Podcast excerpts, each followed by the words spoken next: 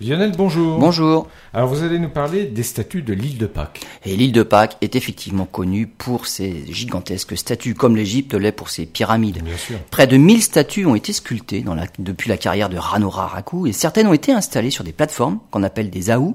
Près de 400 gisent toujours au sol.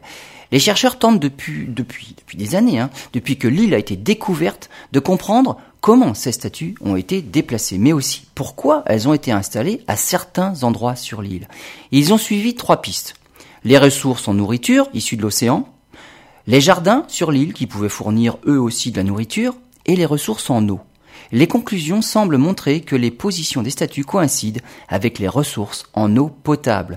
Il faut dire que sur l'île de Pâques, il n'y a pas de rivière, mais il y a des sources d'eau potable.